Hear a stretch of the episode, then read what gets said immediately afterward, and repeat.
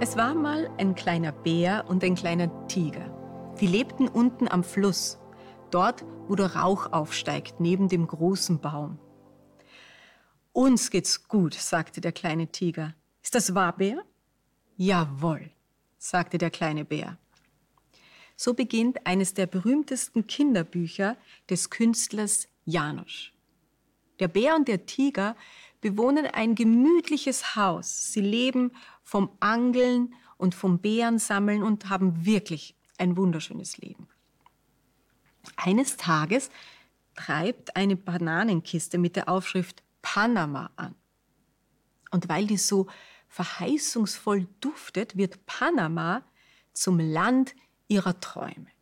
Die beiden Freunde malen sich in den schönsten Farben aus, wie es wäre, in Panama zu wohnen. Und schließlich machen sie sich auf, um das geheimnisvolle Paradies zu finden.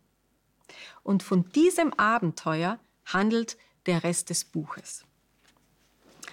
Eine ähnlich spannende Geschichte für Erwachsene erzählt der preisgekrönte Wissenschaftsjournalist Harald Lesch.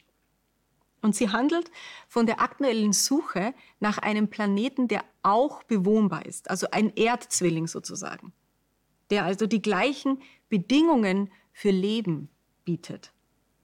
Leider ist der Grund, der die Astrophysiker zu dieser Entdeckungsreise antreibt, kein verheißungsvoller Duft aus der Ferne, sondern die Tatsache, dass unser jetziges Heim nicht mehr so gemütlich ist, wie es einmal war. Wir haben die Erde heruntergewirtschaftet und brauchen schlichtweg ein alternatives Zuhause.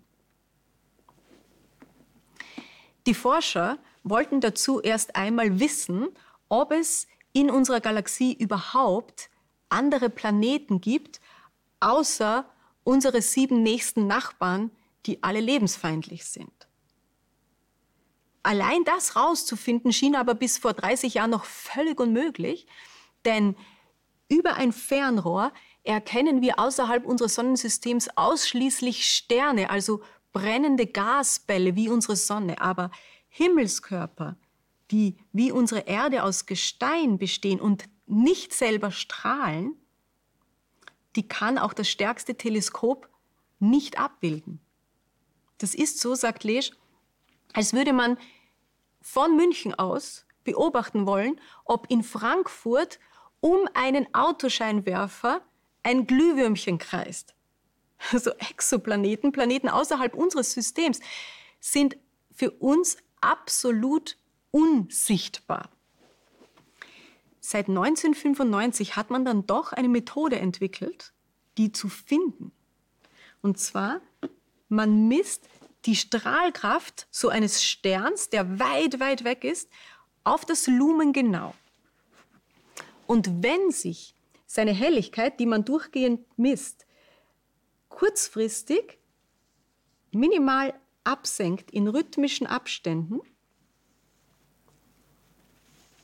dann heißt das, dass regelmäßig ein Körper vor dieser Lichtquelle vorbeizieht, also sie quasi umkreist.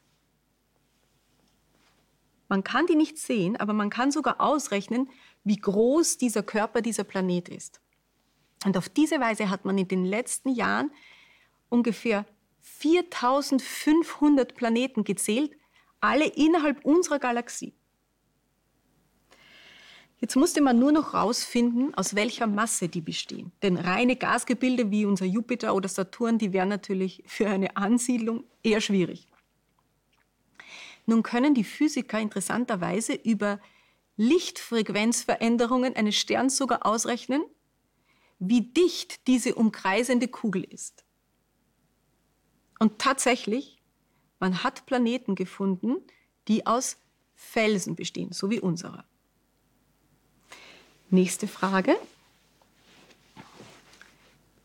ist dann, befindet sich einer dieser Planeten genau in dem Abstand zu seiner Sonne, dass es darauf weder zu kalt noch zu heiß wird? Auch das kann man berechnen. Und siehe da, 40 Lichtjahre von uns entfernt befindet sich eine kleine Sonne, um die ein Felsenplanet kreist, der ungefähr so groß und so schwer ist wie unsere Erde und exakt in dieser Lebenszone schwebt. Und jetzt wird es wirklich spannend. Besitzt dieser Planet, genannt Trappist 1e, auch einen flüssigen Metallkern, einen Magmamantel und eine Granitkruste, so wie unsere Erde? Dann bestünde nämlich tatsächlich Chance auf Bewohnbarkeit. Hm. Wie sollen wir denn jetzt die Materialzusammensetzung eines Planeten überprüfen, den wir durchs Teleskop gar nicht sehen, geschweige denn besuchen könnten? Denn mit der heutigen Höchstgeschwindigkeit wären wir 16.000 Jahre bis dorthin unterwegs.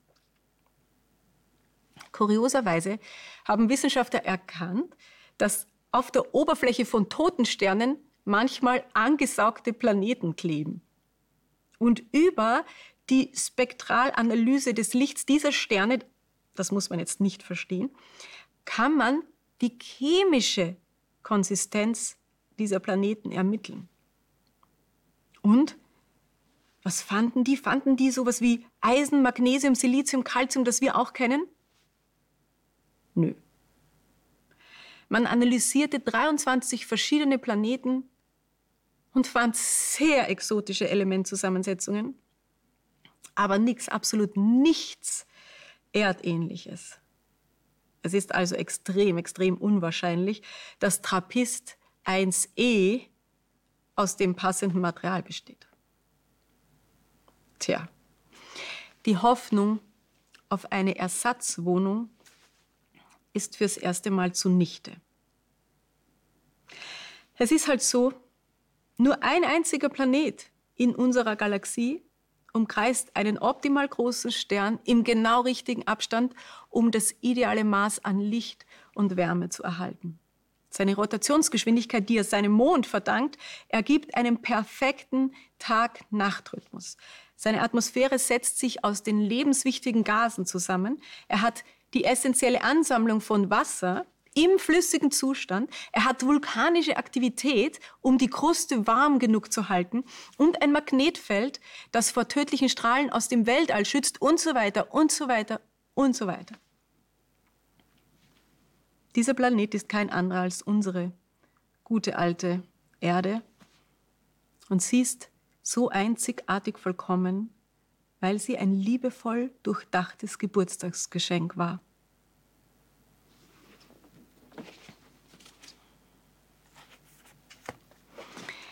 Der kleine Bär und der kleine Tiger treffen nach einer mühseligen Reise auf eine hübsche Gegend am Fluss.